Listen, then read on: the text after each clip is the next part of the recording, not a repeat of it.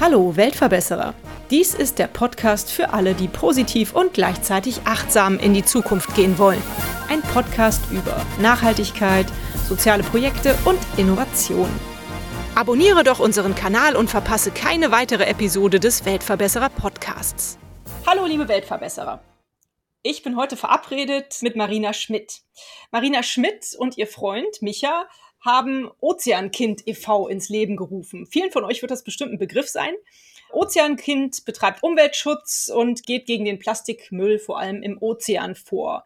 Und außerdem betreibt Ozeankind Aufklärung in dem Bereich. Habe ich das so ganz gut zusammengefasst, Marina? Ja, doch. Man kann zwar noch zwei, drei andere Sachen dazu sagen, aber ich glaube, da kommen wir jetzt gleich zu. Ja. Ja, dann leg doch mal los. Ich glaube, du kannst wahrscheinlich auch am allerbesten erklären. Ich finde, ihr habt so eine wunderschöne Entstehungsgeschichte. Vielleicht fängst du damit mal an. Wie seid ihr überhaupt auf die Idee gekommen, Ozeankind ins Leben zu rufen? Ja, beim Urschleim quasi. genau, ja, aber es ist so schön. Ich habe es auch auf eurer Homepage wieder gerne gelesen. Ich kannte die Geschichte schon, aber bitte erzähl es Ja, mal. ja, super, super gern. Also es war nie der Plan, wirklich eine Umweltschutzorganisation zu gründen. Es gibt auch keinen Businessplan, den gibt es auch heute immer noch nicht, sondern wir machen ja vieles aus dem Bauch heraus oder gucken einfach, was funktioniert und arbeiten dann auf dem Weg hin. Aber ja, wie hat das Ganze angefangen? Da nehme ich euch mal mit in das Jahr 2016, in den April. Da waren Micha und ich auf einem Katamaran mit ein paar fremden Menschen im Indischen Ozean unterwegs. Wir haben einfach ganz normal Urlaub gemacht, wenn ich das in Anführungsstrichen setzen darf, weil was heißt schon normal Urlaub auf Katamaran auf dem Malediven Urlaub zu machen? Das ist ja schon doch sehr außergewöhnlich, was auch für uns zu dem Zeitpunkt sehr außergewöhnlich war. Wir waren zehn Tage lang dort und haben auf dem Boot gelebt und waren eigentlich mehr oder weniger die ganze Zeit im Wasser, am Wasser und ja, da haben wir zum ersten Mal eigentlich so bewusst miterlebt, wie viel Müll im Meer eigentlich rumschwimmt oder auf den einsamen Sandbänken war, weil wir waren an unberührten Orten eigentlich. So, also da war nichts mit Touristeninseln oder irgendwas anderes. Und ja, das hat uns ziemlich erschreckt und mitgenommen.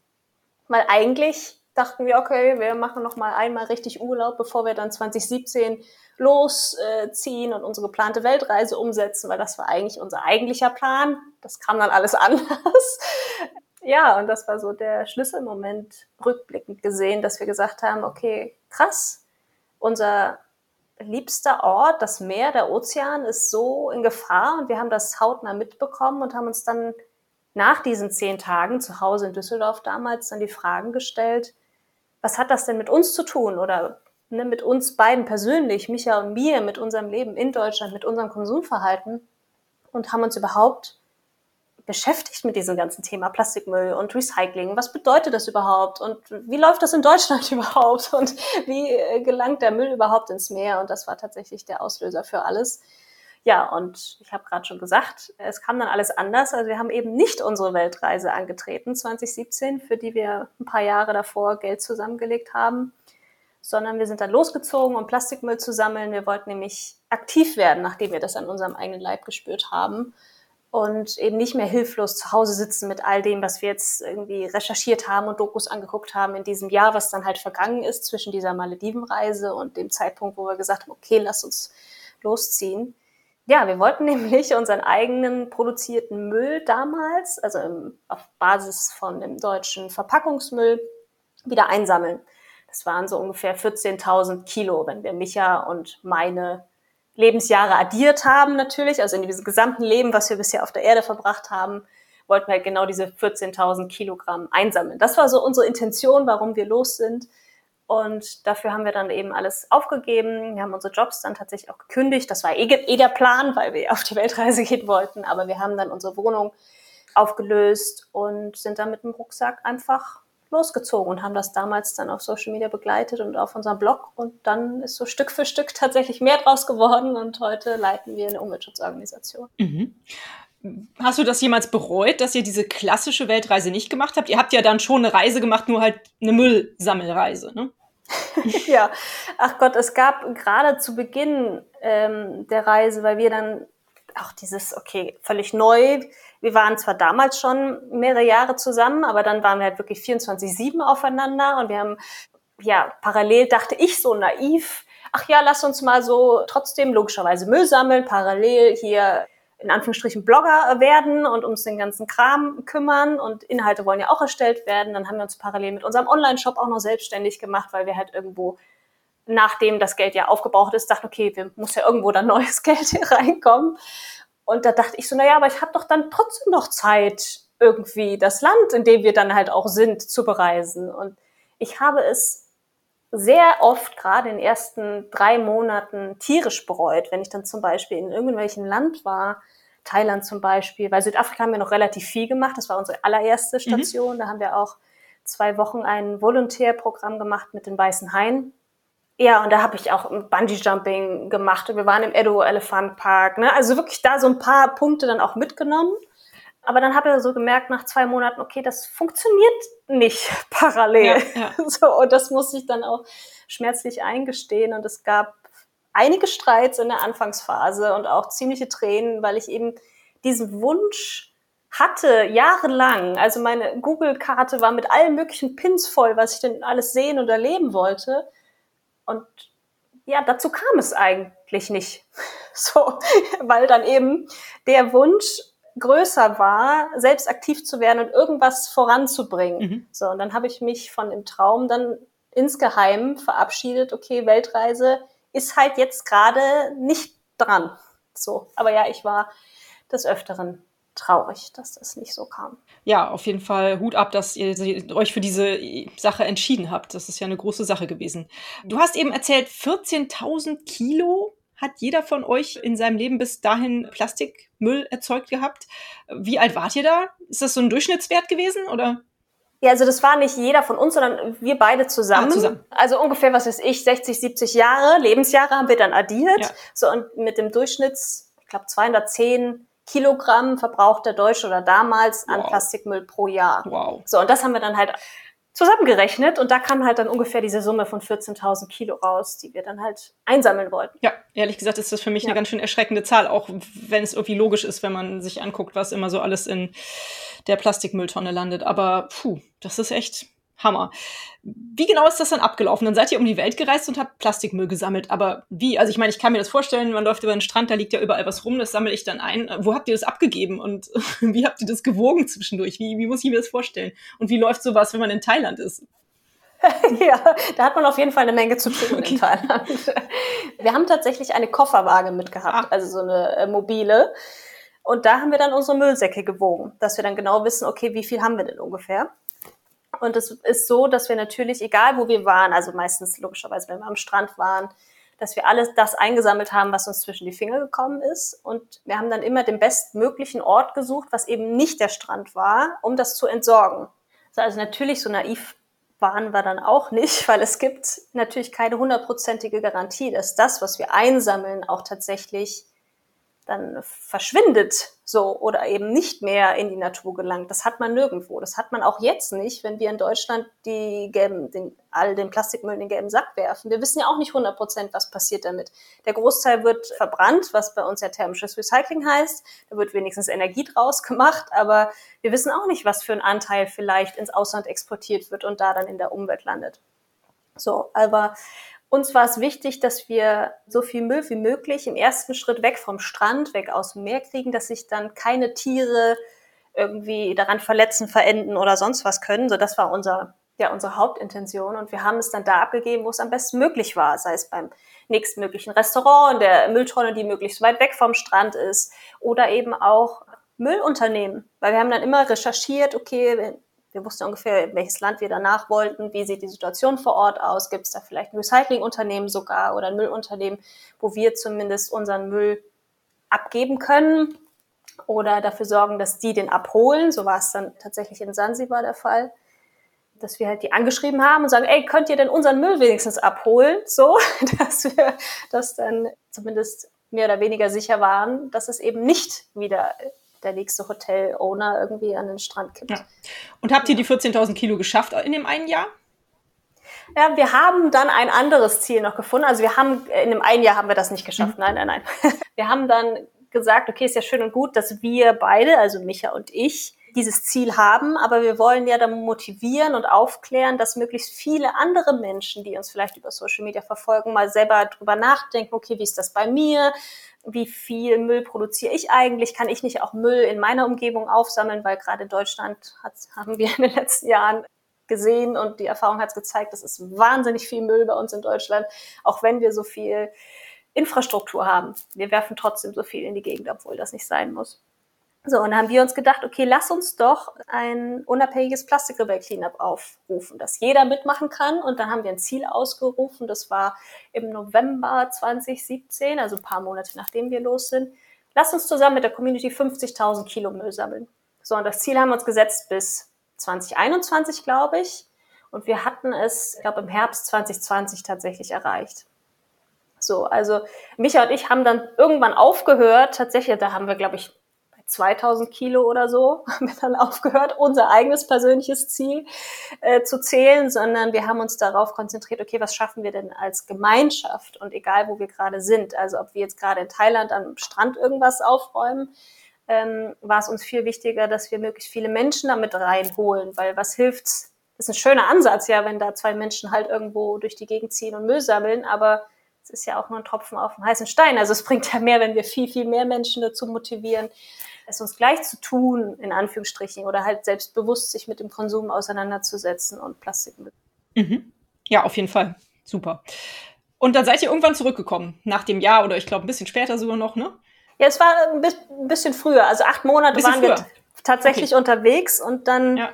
Ja, ja, genau. Und äh, dann seid ihr zurückgekommen und dann hattet ihr die Idee, irgendwie weiterzumachen auf dieser Umweltschützerwelle zu reiten, sozusagen. Wie ist das dann weitergegangen? Ich stelle mir das gar nicht so einfach vor, mal eben so, eine, so einen Verein zu gründen, der die Umwelt schützt. Ja, stimmt. Wirklich einfach war es jetzt nicht. Aber die Entscheidung kam relativ schnell, auch durch unsere Community tatsächlich getrieben, weil ich habe ja anfangs schon gesagt, das war nie der Plan von Micha und mir, dass wir sagen, ach ja, lass uns jetzt mal eine Umweltschutzorganisation gründen, weil wir eben keinen Plan hatten, wie sowas funktioniert. Wir waren ja auch ganz normal im Büro angestellt. Ne? Ich war im Marketing und mich ja in der Dentalbranche im Kundendienst, also völlig fremd, themenfremd und dachten, okay, wie machen wir das jetzt eigentlich? Und während wir da in diesen acht Monaten unterwegs waren, kam halt immer wieder die Frage von Menschen, ey, ich finde das cool, wie kann ich euch unterstützen? Mhm. So, also sei es mit Spenden oder sonstigen Sachen. Und kann man irgendwie Teil von der Bewegung werden? So, und nachdem sich diese Fragen dann gehäuft haben, haben wir uns intensiv damit auseinandergesetzt und gedacht, ja, warum eigentlich nicht? So, zwar keine Ahnung, wie das geht, aber lass uns doch mal einen Verein gründen. Ja, und dann haben wir uns halt im Sommer 2018 in Deutschland wieder eingefunden und haben dann mit unseren sieben Gründungsmitgliedern den Verein gegründet. Und mich und ich sind der Vorstand und wirklich auch aktiv. Die anderen sind eher so stille Gründungsmitglieder und wir machen mhm. das halt alles. Äh, jetzt heute Gott sei Dank auch nicht mehr alleine, sondern wir haben ein Team von Freelancern an der Seite und ein Team auf Sansibar, unser Projektpartner.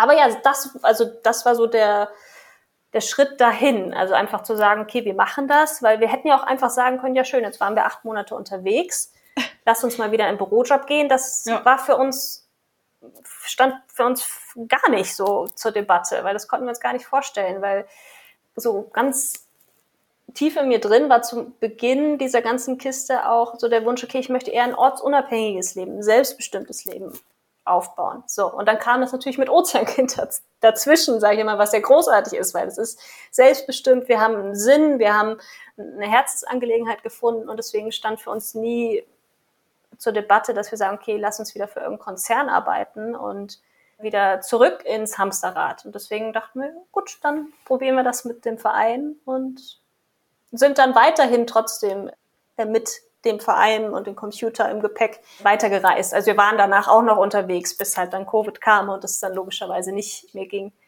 Ja, aber wir haben halt dann von unterwegs aus gearbeitet. Mhm. Also seitdem ist sozusagen Ozeankind euer Baby, sage ich jetzt mal so. Ja. Wo steht ihr denn jetzt heute? Also was habt ihr schon erreicht und äh, welche Projekte habt ihr jetzt? Das ist ja total spannend. Erzähl doch mal bitte. Ja, unser Baby ist mittlerweile so im Kindergarten, würde ich jetzt genau. mal sagen. Und äh, unser Fokus bei Ozeankind e.V. ist Umweltbildung und Recyclingprojekte. Also wir möchten, wir setzen davor an, bevor der Müll überhaupt entsteht oder ins Meer kommt. Das hattest du ja eingangs vorgestellt, dass wir uns dafür einsetzen, dass wir irgendwie Plastikmüll aus dem Meer holen. Das tun wir tatsächlich eher weniger, sondern wir okay. leisten mit unseren Projekten die Arbeit, dass der Plastikmüll gar nicht erst ins Meer kommt. Gut. Mhm. So, wir sind jetzt ungefähr 370 Fördermitglieder, die wir mittlerweile haben. Wir haben verschiedenste Kooperationspartner, die mit uns zusammenarbeiten. Ja, wir haben auf Sansibar mittlerweile, also Sansibar ist unser Projektort im Ausland, ähm, wo wir verschiedenste Projekte umsetzen. Also da haben wir fünf Schulen, an denen zweimal im Monat Umweltbildung stattfindet. Wir haben jetzt den vierten Recycling-Swap-Shop eröffnet. Müsst ihr euch so vorstellen, das ist so ein, wie eine Art Ladenlokal, wo du Dinge zum Tausch kriegst. Also es ist nur für Kinder und Jugendliche, die sind angehalten, Plastikflaschen zum Shop zu bringen, weil es sehr viele Plastikflaschen auf Sansibar gibt. Hauptsächlich äh, durch die Hotels, die sich nicht um eine fachgerechte Entsorgung kümmern, sondern dass das dann oft in der Natur liegt. Und die Kinder können die dann quasi aus ihren Communities aufsammeln und dann zu dem Shop bringen und dann wird das gewogen und je nach Gewicht eingetauscht gegen Dinge. So, wir haben da Schulutensilien, Hygienesachen, aber auch Spielzeug, Fußballtrikots, Spielsachen, also all solche Dinge eben, wo wir den Kindern und auch den Eltern eine Freude und eine Entlastung bringen. Und da haben wir jetzt den vierten eröffnet und mittlerweile haben wir über eine Million Plastikflaschen sammeln können durch diese Swap-Shop-Projekte. Was geschieht mit den Plastikflaschen in Sansibar? Also die ihr dann gesammelt habt? Ja, die werden abgeholt von unserem Partner, Projektpartner. Das ist die Firma Sunrec. Das ist ein Abfallwirtschafts- und Recyclingunternehmen. Die führen auch unsere Projekte vor Ort, weil wir sind natürlich nicht vor Ort die ganze Zeit. Und ja, die sammeln die ein und verkaufen dann quasi die Plastikflaschen weiter an Menschen auf dem Festland, die die dann reinigen und zerkleinern und das Granulat dann wieder weiter verkaufen. Und die Plastikflaschendeckel, das ist ja ein anderes Plastik, ein HDPE, das bleibt zum Beispiel auf der Insel. Es geht zum weiteren Partner von uns, die schreddern das und machen daraus Blumentöpfe, Tischplatten und verkaufen das halt dann weiter. Also wir versuchen auch auf der Insel selbst unseren Beitrag auch zu vergrößern. Also zum Beispiel gibt es dann auch eine Fraueninitiative auf Sansibar, die gibt es seit den 90er Jahren, die äh, Seife herstellen handgemachte Seife mit Algen und so weiter, was sie selbst anbauen. Und wir kaufen jetzt quasi von denen die Seifen ab und geben die in unsere Swap-Shops zum Tausch. Also dann, wir versuchen halt so vielen Menschen wie möglich mit unseren Projekten neben der Umwelt logischerweise auch die Lebensbedingungen vor Ort zu verbessern. Ja. Wie kamt ihr ausgerechnet auf Sansibar? Wart ihr dort während eurer Reise oder? Ja, das auch. Wir waren 2013, also Ewigkeiten äh, vor Ozeankind zum allerersten Mal auf Sansibar. Und damals hatten wir schon so ein Gefühl, dass die Insel, die Menschen, die, die sind uns eigentlich besonders in Erinnerung geblieben. Und dann war uns sofort klar, okay, wenn wir auf die Weltreise gehen, dann lass uns auf jeden Fall nochmal nach Sansibar kommen. Und dann hatten wir auf der Recherchearbeit oder durch die Recherchearbeit, wo wir geguckt haben, okay, wie ist denn die Müllsituation? Gibt es da dieses Recyclingunternehmen? Damals, 2017, sind wir eben auf dieses Recyclingunternehmen gekommen, die heute unsere Partner sind, die, die eben die, Projektpart, die Projekte leiten und durchführen. Und so kam das dann. Also wir haben es irgendwie nicht ausgeschrieben oder so, sondern wir haben damals mit dem Partner, mit dem heutigen Partner schon große Cleanups durchgeführt mit Schulklassen und da ist das dann so organisch gewachsen und ein Vertrauensverhältnis, dass wir da jetzt auch seit April diesen Jahres eine festangestellte Sansibari-Dame da haben, die halt unser Repräsentant von Ozeankind auf der Insel ist, die halt alles koordiniert und überprüft und durchführt. Und ja, so kam halt alles so Schritt für Schritt.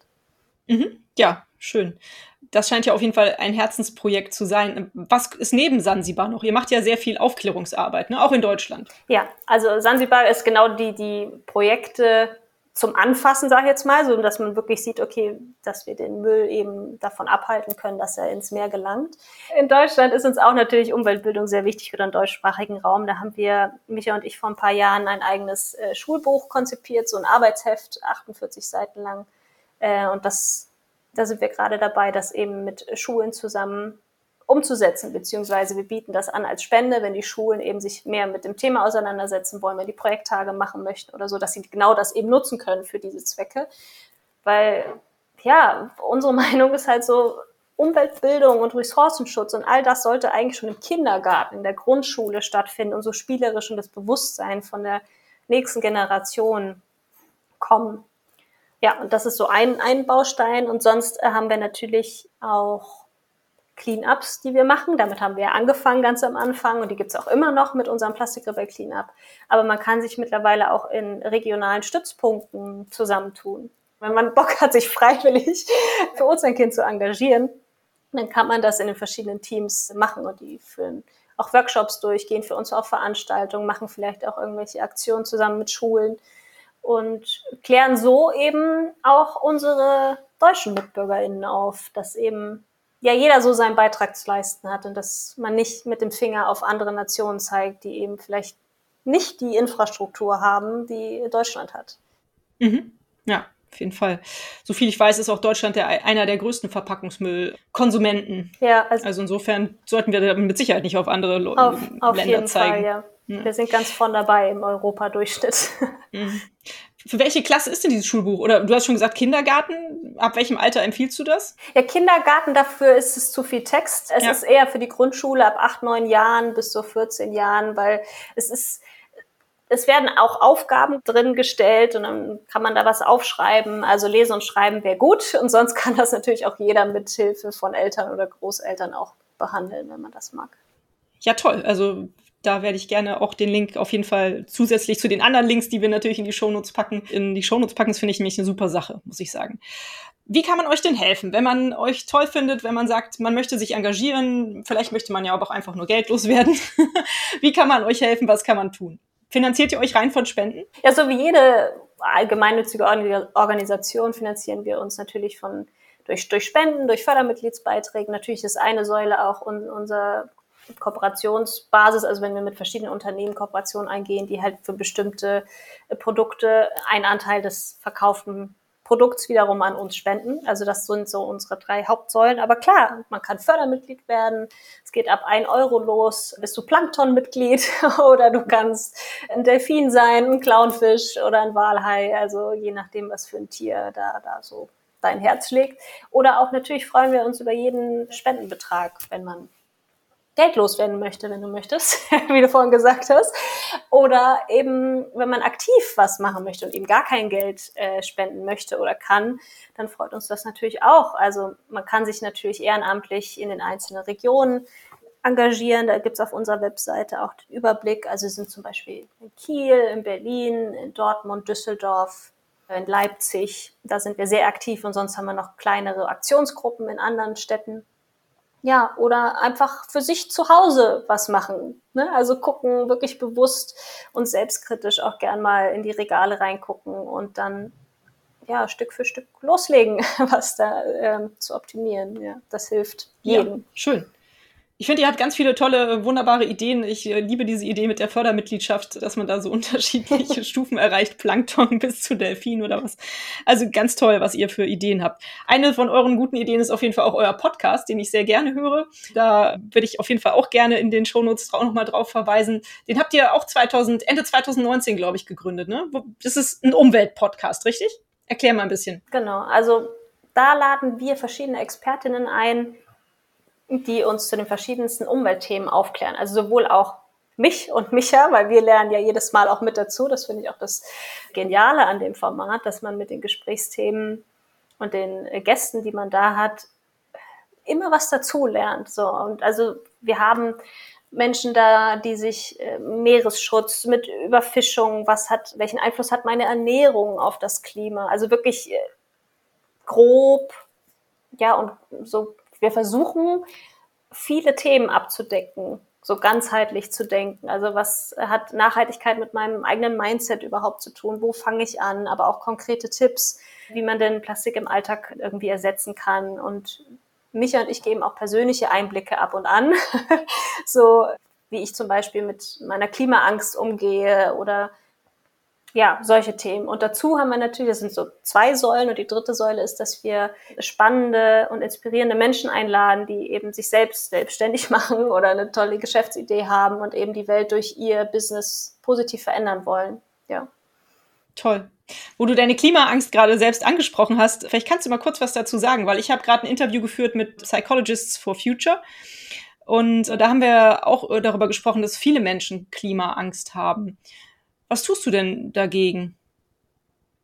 Ja, es, es schwankt sehr nach meinem äh, Befinden. Es gibt natürlich Phasen, wo man einfach nur machtlos ist und wirklich Angst hat und so hoffnungslos in die Zukunft blickt, wenn man äh, A, die Politik verfolgt oder halt die Geschehnisse, die sie auf der Welt halt nun mal sich ja, vermehrt irgendwie stattfinden, dann mache ich in dem Moment eigentlich gar nichts, sondern frage mich, okay, will ich tatsächlich selbst Kinder in diese Welt setzen. Bisher habe ich noch keine, aber da stelle ich mir jedes Mal die Frage, okay, ist das richtig oder nicht? Ich habe immer noch keine Antwort darauf. Ja, aber sonst versuche ich immer wieder äh, mir klar zu machen, dass ich nur in meinem eigenen Rahmen handeln kann und dass ich da mein Bestes geben kann.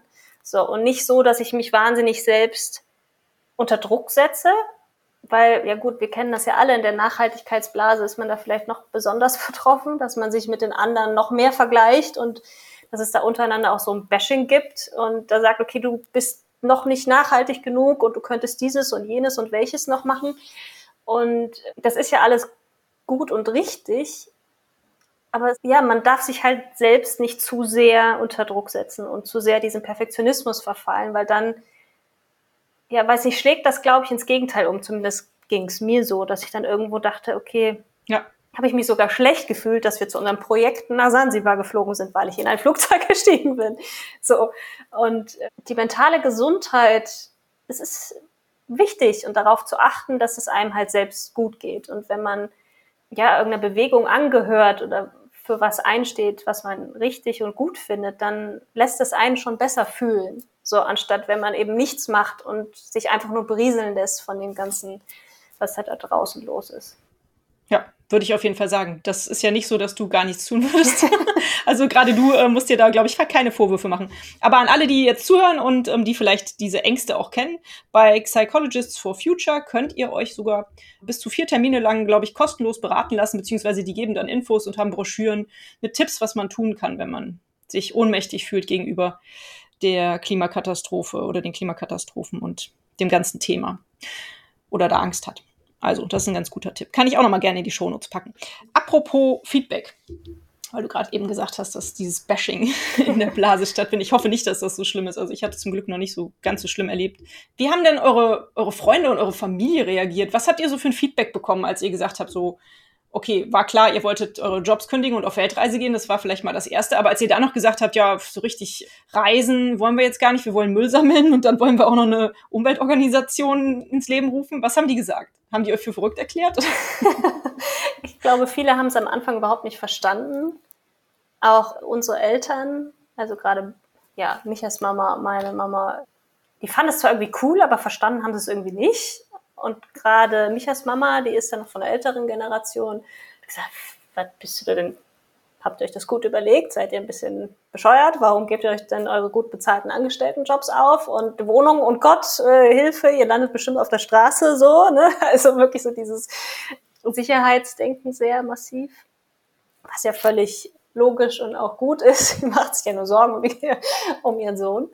Aber wir haben ganz zu Beginn gar nicht das so nach außen getragen, dass wir Müll mhm. sammeln mhm. wollen, sondern ich habe eigentlich mhm. bis kurz vor, ja, bis die Kündigungsfrist, also die drei Monate vorher, habe ich immer gesagt, gut, ich gehe auf Weltreise. So, und meine Kollegen wussten das und meine Geschäftspartner irgendwie auch, aber ich habe kam nicht auf die Idee, ach ja gut, wir sammeln jetzt mal Müll, so, weil das versteht eh kein Mensch, so, warum überhaupt? Und deswegen war das, glaube ich, ganz gut, dass man das nicht vorab gesagt hat, weil es dann vielleicht zu viele Gegenstimmen gegeben hätte, dass man vielleicht verunsichert gewesen wäre oder so. Ja, aber es war so ein Mix aus, ach ja, ist ja irgendwie cool, verrückt und ach ja, macht mal. Und ich glaube, mein Chef hatte lange Zeit gedacht, ja gut, du kommst halt im Jahr wieder her, so und stehst halt wieder vor der Tür. Aber ich glaube mittlerweile so nach ja, 2018 haben wir ja den Verein offiziell gegründet. So, wir sind jetzt im dritten Jahr. Ja, ich glaube, es haben viele verstanden, dass es doch nicht eine Eintagsfliege war oder ein Hirngespinst, sondern dass wir tatsächlich eine Umweltschutzorganisation auf die Beine gestellt haben. Und ich weiß nicht, es, wir haben nicht mehr so viel Kontakt zu den alten äh, Arbeitskollegen oder so. Ich, mich würde selber mal interessieren, äh, was sie denn tatsächlich gedacht haben und was sie heute denken. Ja. Also Sie dürfen gerne schreiben. In die Kommentare oder so. Nee, aber ich, ich, kann mir vorstellen, eure Mütter sind doch mittlerweile dann auch bestimmt sehr stolz auf euch, wenn sie jetzt so sehen, was da draus geworden ist. Das absolut, ja. Ja. ja sie haben schön. auch dann uns nicht reingeredet, sondern uns dann auch wirklich äh, darin unterstützt, was wir vorhaben, auch wenn sie vielleicht ihre ja, äh, Elternängste trotzdem hatten, was ja dann normal ist. Genau, das ist normal. Was ist denn für euch als Ozeankind äh, e.V. Ähm, eure Vision, euer großes Ziel? Tja, ein großes Ziel. Da wir ja keinen Businessplan haben, kann ich dir jetzt gar nicht so sagen, okay, wo wollen wir in zwei, fünf oder zehn Jahren stehen? Das gibt's so gar nicht. Natürlich ist unser großes Ziel, dass wir möglichst viele Menschen, so viele wie möglich, zu mehr Umweltbewusstsein motivieren können und wollen, dass man wirklich bei sich selber anfängt, wohl wissend, dass es nicht die Lösung für alles ist, weil da braucht man logisch die Politik dazu, damit die die Grenzen und die Leitplanken setzt. Aber das ist so ein großer Wunsch, dass wir möglichst viele Menschen dazu erreichen, bei sich selbst anzufangen und wirklich die eigenen Schritte zu gehen, weil jeder hat Optimierungsbedarf, egal in welchem Lebensbereich, damit wir uns alle nachhaltiger und müllbefreiter oder plastikfreier verhalten können. Aber natürlich, wir wollen, wenn ich so überlege, was, was wäre so richtig cool, klar, weiter vielleicht unsere Konzepte, die wir jetzt auf Sansibar seit ein paar Jahren etabliert haben, das vielleicht in ein anderes Land zu bringen, weil es gibt ja viele Länder oder auch Inseln, die eben auch gar keine Infrastruktur haben und die vor den gleichen Problemen stehen. Das wäre so eine Idee und sonst die Umweltbildung auch in Deutschland noch weiter voranbringen, dass wir das Schulbuch zu mehr Kindern bringen, dass die Kinder gerade auch, obwohl da schon viel in Bewegung ist, wenn ich mir so die jüngeren Generationen angucke, die sind viel reflektierter und bewusster mit den ganzen Klimafragen, als meine Generation es damals war. Ja, das sind so zwei große Wünsche. Aber wie sich Ozeankind entwickelt, das schauen wir tatsächlich von Jahr zu Jahr. Und unser Ziel ist es auf jeden Fall nicht, der nächste Greenpeace äh, oder WWF zu werden. Also das wissen wir, was wir nicht wollen, wo wir hin wollen und alles andere gucken wir, ähm, wie es sich entwickelt und was wir mhm. erreichen können. Ja, läuft ja bisher gut, also macht weiter so. Äh, ich habe gelesen in einem aktuellen Post von euch, weil man denkt ja immer jetzt so viel an Verpackungsmüll, ne, wenn wir jetzt so gerade über Müll reden, aber in einem aktuellen Post von euch steht, dass 15 Prozent der jährlichen globalen Plastikproduktion die Textilindustrie tatsächlich ausmacht. Das hätte ich jetzt auch nicht gedacht. Ist das wirklich so? Also müssen wir auch aufpassen, dass wir nicht diesen fiesen, schnell kaufen, schnell wieder in die Altkleidersammlung stecken, Dingen verfallen, ne? Ja, absolut. Also klar, der Verpackungsmüll ist ja in vielen Bereichen auch nicht zu 100 Prozent vermeidbar. Äh, tatsächlich, mhm. außer du kaufst jedes Mal beim Unverpacktladen ein, was auch nicht für jeden und jede zu jeder Zeit möglich ist. Also da kommen wir wahrscheinlich nicht ganz vorbei. Aber es ist tatsächlich so, dass die Zahlen, was du gerade gesagt hast, das ist tatsächlich von den Plat Plastikatlas von 2019, also von der Heinrich Böll Stiftung. Also ja, diesen Fakten vertraue ich, das wird wohl genauso sein, mhm. weil das Thema sind halt Polyester, Acrylfasern, die ja eben in unseren Fast Fashion Klamotten eigentlich fast überall drinstecken. Ja. So, und all diese Fasern geben beim Waschen Mikroplastik ins Abwasser ab und daneben hat man eben diese ganzen Folgekosten für die Umwelt, die während der Herstellung schon ja, passieren mit den Chemikalien und was weiß ich, was da noch alles passiert. Und es ist halt alles Erdöl, so diese ganzen Polyesterfasern. Und ja, es ist wichtig, dass man guckt, okay, was habe ich in meinem Kleiderschrank? Klar, jetzt alles wegschmeißen ist auf jeden Fall nicht die Lösung, sondern auftragen, so, solange es halt irgendwie geht. Aber ja, Fast Fashion Unternehmen zu unterstützen, ist, glaube ich, nicht mehr so zukunftsfähig. Zumindest nicht wie in dem Ausmaß, wie wir es machen, dass sich vielleicht jeder Mensch x neue Teile kauft. Also ich habe irgendwann letztens eine Doku gesehen, oder war es im Gespräch bei uns im Podcast mit der Laura Mitola, haben wir genau darüber gesprochen, welchen Einfluss oder welche Auswirkungen unser Kleidungskonsum auf die Welt und auf das Klima hat. Und jeder Mensch kauft sich jedes Jahr angeblich in Deutschland rund 60 Teile neu. Wow. So, und das ist Wahnsinn. Und dann, wie du schon sagst, und weil das eben so minderwertige Qualität ist, erhält das vielleicht ein, zwei, drei, vier Wäschen oder die Menschen sagen, ach ja, langweilt mich und ich schmeiß weg und gehe in, äh, ja, in einen Laden, hol mir ein neues T-Shirt. Also genau dieser, diese Wegwerfgesellschaft in allen Bereichen, das, das muss aufhören, egal ob Plastik oder nicht. Das ist nicht gut. Ja, das stimmt. Dazu habe ich tatsächlich auch schon ein paar Podcasts gemacht. Es gibt ja da mittlerweile sehr viele schöne Lösungen, Secondhand, Einkaufen, äh, Klamotten leihen. Also da gibt es zum Glück ja auch schon ein paar ganz nette Ideen, was man, wie man das umgehen kann. Ja. Mm, was ist denn für euch im Moment eure größte Herausforderung? Ich kann mir vorstellen, dass jetzt auch äh, doch schon äh, Covid für euch sehr, sehr lähmend war, oder? Schon allein, weil ihr nicht zum Beispiel nach Sansibar fahren konntet, um euer Projekt da zu besuchen. Ja, das war ein Einfluss tatsächlich, aber sonst muss ich ehrlicherweise sagen, dass es uns als Organisation nicht wirklich betroffen hat. Gott sei Dank. Okay, also gut. dreimal mhm. klopfen auf Holz, weil ja. die Menschen, das hat uns auch echt berührt, dass wir auch in so schweren Zeiten wir trotzdem Fördermitglieder äh, bekommen haben und Spenden uns erreicht haben oder auch Firmen gesagt haben, okay, nee, wir möchten trotzdem dann für nächstes Jahr über Kooperationen sprechen oder so. Mhm. Also das war tatsächlich ungebrochen. Die größte Herausforderung war tatsächlich eher, dass Micha und ich dann eher gezwungen waren, in Deutschland zu bleiben und dann eher äh, ja auf der Couch von äh, Michas Mama zu wohnen. Oder also jetzt, das war halt die äh, Herausforderung, dass man eben kein, dass man nicht unabhängig war, so oder dass man halt mhm. äh, bei Freunden auf der Couch dann war und dann gependelt ist von Ferienwohnung zu Ferienwohnung, was halt irgendwie möglich ist. Das war so die größte Herausforderung, dass man halt trotzdem guckt, okay, wie schaffen wir das? Wie können wir weitermachen? wenn ich mir jetzt zurückblicke, wir hatten natürlich Spendengelder das Jahr vorher natürlich bekommen, was wir 2020 ausgeben wollten, aber aufgrund dessen, dass es eben war, wie es war, waren natürlich auch unsere Schulprojekte für Monate lang auf Sansibar geschlossen. Wir hatten im Februar 2020, also bevor das alles losging, hatten wir unseren allerersten Swap-Shop eröffnet und waren da noch vor Ort.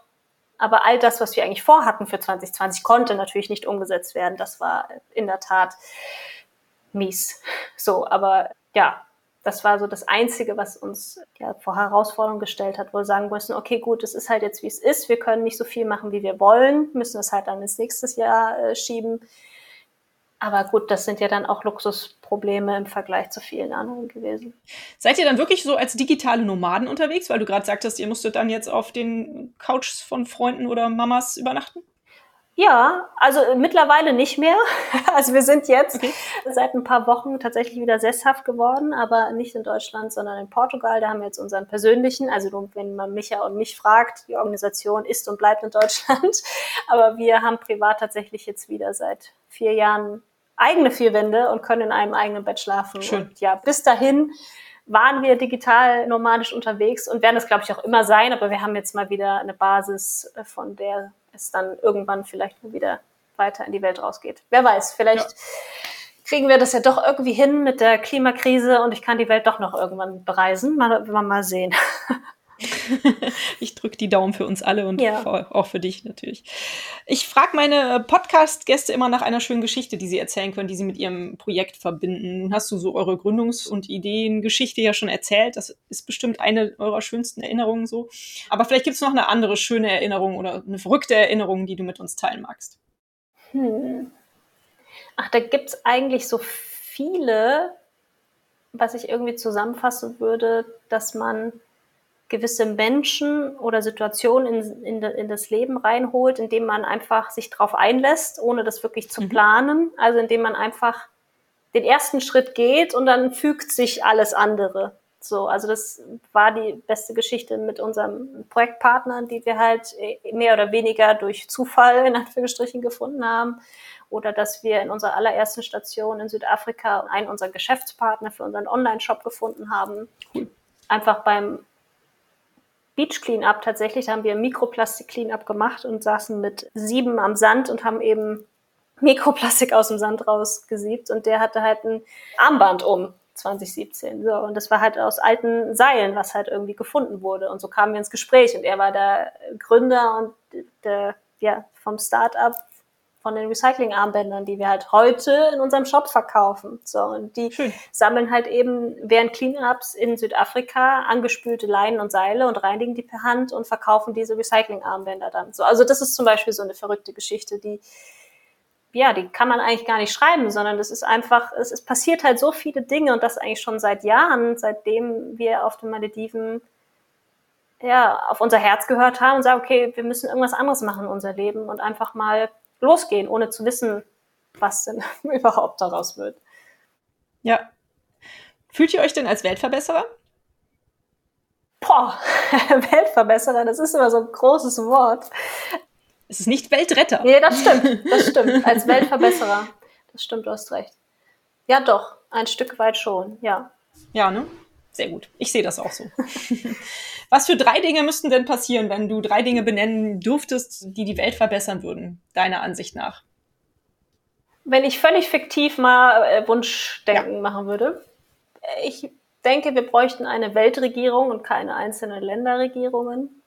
Und dann wirklich fähige Menschen oben sitzen haben, die eben nicht in Legislaturperioden denken, sondern die das ja, langfristige Ziel von eigentlich allen irgendwie im Kopf haben. Das wäre so ein Punkt, dass die Politik sich ändert. Zweitens, dass die Kinder und Jugendlichen tatsächlich schon von klein auf wirklich zu umweltbewussten Menschen erzogen werden und dass das wirklich eine Aufgabe ist von Eltern, von der Gesellschaft, von der Schule, dass da viel mehr zusammen geschaffen wird und dass es weniger darum geht, was für eine Note man auf irgendeinem Zeugnis hat, sondern dass man wirklich ja die wichtigen Themen auch in der Schule mitbekommt, was einem Leben auch wirklich weiterhilft und nicht, ob ich jetzt in Physik oder in Mathe, wenn man nicht unbedingt den Beruf in diese Richtung einschlagen möchte, was man da irgendwie mehr, mehr ein nach vorn bringt. Und sonst als drittes, was die Welt verbessern würde, ich würde mir wünschen, dass möglichst viele Menschen den Konsum von tierischen Produkten hinterfragen oder darauf verzichten würden. Gerade in Ländern, die halt Auswahl haben an Lebensmitteln ohne Ende, die eben nicht darauf angewiesen sind, dass sie tierische Produkte konsumieren. Ich glaube, ja, das würde die Welt ein Stück weit besser machen, diese drei Punkte. Mit Sicherheit. Hört sich sehr gut an. Sehr gute Vorschläge. Mm, nun war ich in den letzten Monaten auch sehr viel auf, auf Cleanups unterwegs, beziehungsweise habe meine privaten kleinen Cleanup-Spaziergänge mit Hund und, und am Strand und so gemacht. Sehr gut. Ja, was mich halt immer wieder ein bisschen frustriert oder was ich überhaupt nicht verstehe, wieso machen die Menschen das überhaupt, etwas wegzuschmeißen? Ich habe das, ich habe höchstens Apfelkitsch oder Bananenschale mal weggeschmissen, wobei ich das auch nicht mehr mache, weil ich gehört habe, das soll man auch möglichst eigentlich gar nicht machen. Aber ich habe noch nie bewusst, also vielleicht ist mir mal ein Taschentuch runtergefallen, aber ich habe noch nie bewusst irgendwas in die Natur oder einfach auf die Straße geschmissen. Warum machen die Leute das? Das kannst du mir bestimmt beantworten als Expertin. Wenn ich diese Antwort wüsste, dann wäre, glaube ich, unsere Arbeit und viele Menschen, die halt auch Cleanups veranstalten, überflüssig, glaube ich. Mhm. Nee, die Frage stelle ich mir heutzutage immer noch. Vor allem, weil es ja, mhm. wie du schon sagst, es gibt verschiedene Sorten Müll, die man in die Umwelt vielleicht werfen könnte, in Anführungsstrichen. Ich glaube, es ist ein unterbewusster Prozess leider. Oder dass man auch denkt, und oder, das ist eine Kombination daraus, dass man denkt, ach ja, es räumt schon irgendwer auf. So, aber selbst dieser Gedanke erschließt sich mir nicht, weil man ja zu Hause das auch nicht so macht. Ja, genau. So. Und ja, nee, ich habe leider heute immer noch keine Antwort drauf, warum man das hm. aktiv macht. Ja. Ganz besonders schlimm ist mir jetzt aufgefallen an Schnellstraßen oder Autobahnen auf- oder Abfahrten. Ja. Und da, das ist, habe ich tatsächlich auch schon gesehen, dass einer da seine Fastfood-Tüte komplett aus dem Auto geschmissen hat. Und ich habe da noch nie Müllmänner gesehen. Also ich frage mich, wie kommen die Leute auf die Idee, dass das da irgendwie weggeräumt würde? Aber na gut, okay, du kannst es leider auch nicht beantworten. Schade. gut, ähm, vielleicht eine andere Frage. Ähm, was tust du denn, wenn du jemanden siehst, der was wegschmeißt? Wenn du die Möglichkeit hast, ihn anzusprechen, wenn er nicht gerade mit seinem Auto vor dir wegfährt. Ich sage, ich glaube, du hast da was verloren. Gut. Das ist gut. So. Oder hast du vielleicht was verloren? Also irgendwie auf die Art und Weise, je nachdem, ja. Ähm, ja, wer das auch ist oder in welchem Zusammenhang das jetzt gerade passiert. Ja, finde ich cool. Super. Darf ich dich fragen, wie du persönlich mit dem Thema Nachhaltigkeit in deinem Alltag umgehst? Und hast du vielleicht ein paar Tipps, äh, was man machen kann, was einfache Möglichkeiten sind, sich nachhaltiger zu verhalten? Es gibt tatsächlich ganz viel, was man selber machen kann. Ich habe das ja in den letzten Jahren bei mir selber festgestellt, dass es so eine kontinuierliche Veränderung ist und dass es immer Bereich zu Bereich irgendwie ging. Vielleicht fange ich erstmal an, was man denn machen könnte, so im Alltag, was es wirklich einfach ist umzusetzen. Mm, vor allem jetzt im Bereich irgendwie weniger Müll oder Plastikmüll auch zu produzieren. Da würde ich sagen, ist das Badezimmer tatsächlich ein super erster Tatort, weil da kann man erstmal gucken, okay, welche Produkte benutze ich? Ist da vielleicht Mikroplastik drin? Da gibt es ja auch bestimmte Apps wie CodeCheck oder ToxFox, mit denen man einfach nutzen kann und da abscannen und sagt, okay, gut, ist da Mikroplastik drin? Ja oder nein? Und wenn, dann kannst du dir jetzt überlegen, okay, möchte ich das weiter ins Abwasser spülen oder nicht? Also entsorge ich dann mhm. das, den Inhalt und dann die leere Plastikflasche oder halt nicht. Und sonst gibt's ja mittlerweile in allen Drogerien super, ja, Zero-Waste-Produkte tatsächlich. Ne? Also feste Seifen, Duschgels, alles Mögliche über Zahnpasta, Bambus, Zahnbürsten und was es da nicht alles gibt. Also es gibt so viele kleine Schritte, die man im Badezimmer machen kann, damit man da schon mal so müllfrei wie möglich unterwegs ist. Und das ist die kleinste Hürde. Klar, man muss ausprobieren, welches äh, Shampoo jetzt am besten für mich passt und welches Duschgel oder äh, Seife oder so. Aber das ist so das Einfachste. Und sonst alltäglich so, auf so viele Einwegplastikprodukte wie möglich verzichten, egal wo man gerade ist, ob es jetzt To-Go-Sachen sind, ne, eigenen Kaffeebecher mitnehmen, Beutel, Tüten, da ne, braucht ja keiner mehr erwähnen, das ist ja fast schon automatisch oder äh, eigene Trinkflasche, Einwegbesteck, also Mehrwegbesteck, keine Strohhalme mehr nutzen oder so. Also das kann man auf jeden Fall nutzen. Ja, das stimmt. Das ist eigentlich re relativ ja. einfach, ne? da was einzusparen. Genau. Kein Fast Fashion. Ja. auf die einzelnen Bereiche, die ich bei mir jetzt Veränderungen festgestellt habe, soll ich da noch irgendwie was drauf eingehen? Ja, ja ach so, ja klar, sehr gerne. Ja, ja, mach das also gut, bei mir war natürlich ein, ein, ziemlich großer Switch von dem Klamottenkonsum von damals und dann viel verkauft und verschenkt und dann halt nur noch aus dem Rucksack gelebt. Aber ich hatte natürlich noch Kisten im, im Keller. Aber das war so der größte Switch bei mir, dass sich mein Mindset geändert hat, dass ich genau weiß, okay, was will ich denn überhaupt tragen und nicht, was irgendwie die Werbung mir vorgibt und was mag ich denn überhaupt und was ist denn mein Stil und nicht, was ich irgendwie tragen muss und neu kaufen muss und dass ich tatsächlich mich dabei jetzt ertappe, immer zuerst zu gucken, wo kriege ich das Secondhand. Also egal, ob es jetzt irgendwie Möbel ist eher seltener der Fall, aber gerade Kleidung, dass ich da viel Secondhand kaufe. Und wenn es das nicht Secondhand gibt, dass ich dann gucke, okay, welche Labels gibt es denn, die das nachhaltig und fair herstellen, auch wenn es vielleicht ein bisschen teurer ist.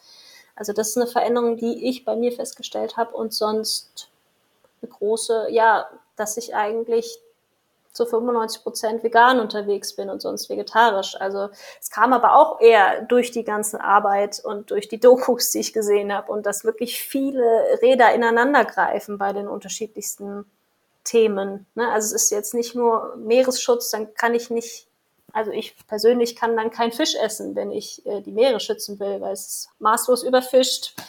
Ne, Plastikmüll im Meer, der Hauptverursacher ist die Fischindustrie. Also wenn man selbst mal diese Links wirklich checkt so im Kopf, wo du denkst, oh krass, das hängt mit dem zusammen und industrielle äh, Massentierhaltung hängt auch so viel mit Umwelt- und Naturschutz zusammen, dann stellt sich die Frage, okay, kann ich das eine machen, wenn ich das andere dennoch weitermache?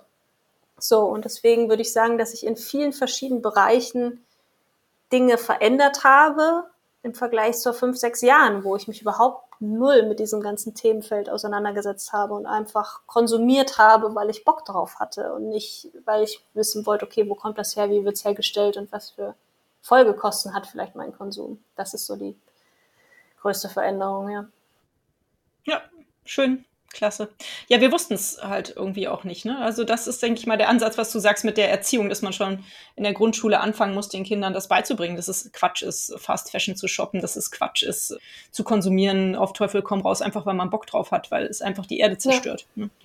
Und ich habe damit auch erst, also mich auch erst mit Nachhaltigkeit und, und, und einem weniger konsumierenden Leben auch erst angefangen vor, keine Ahnung was, acht Jahren oder so zu beschäftigen, als mein Sohn auf die Welt kam und ich mal ein bisschen drüber nachgedacht habe, wie sieht denn das eigentlich aus mit der Zukunft mhm. der Welt? Und da wurde, hatte man aber irgendwie vorher auch nicht die, den Input irgendwie so richtig dazu. Nee, das stimmt. Das hat sich tatsächlich in den letzten, ja. wie du sagst, wahrscheinlich fünf, acht, vielleicht maximal zehn Jahren irgendwie so entwickelt, dass das mehr die breite Masse irgendwie erreicht. Natürlich gab es auch in den ja. 70ern und noch früher Menschen, ja, stimmt, die äh, nachhaltig gelebt haben oder nachhaltiger als die Masse. Aber ja. ja, es hat sich da viel getan und es tut sich ja noch eine ganze Menge.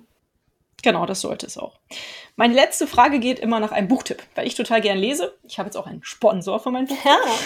yes. Und äh, insofern umso wichtiger. Hast du einen schönen Buchtipp für uns? Die Bücher sind erhältlich bei booklooker.de, dem Marktplatz für Bücher. Oh, ich lese auch gerne. Ich lese auch viel oder auch Hörbücher tatsächlich. Hm, soll das das jetzt äh, generell, egal welches Genre, oder sollte schon generell was mit den Sachen zu tun haben, die wir besprochen haben, ne?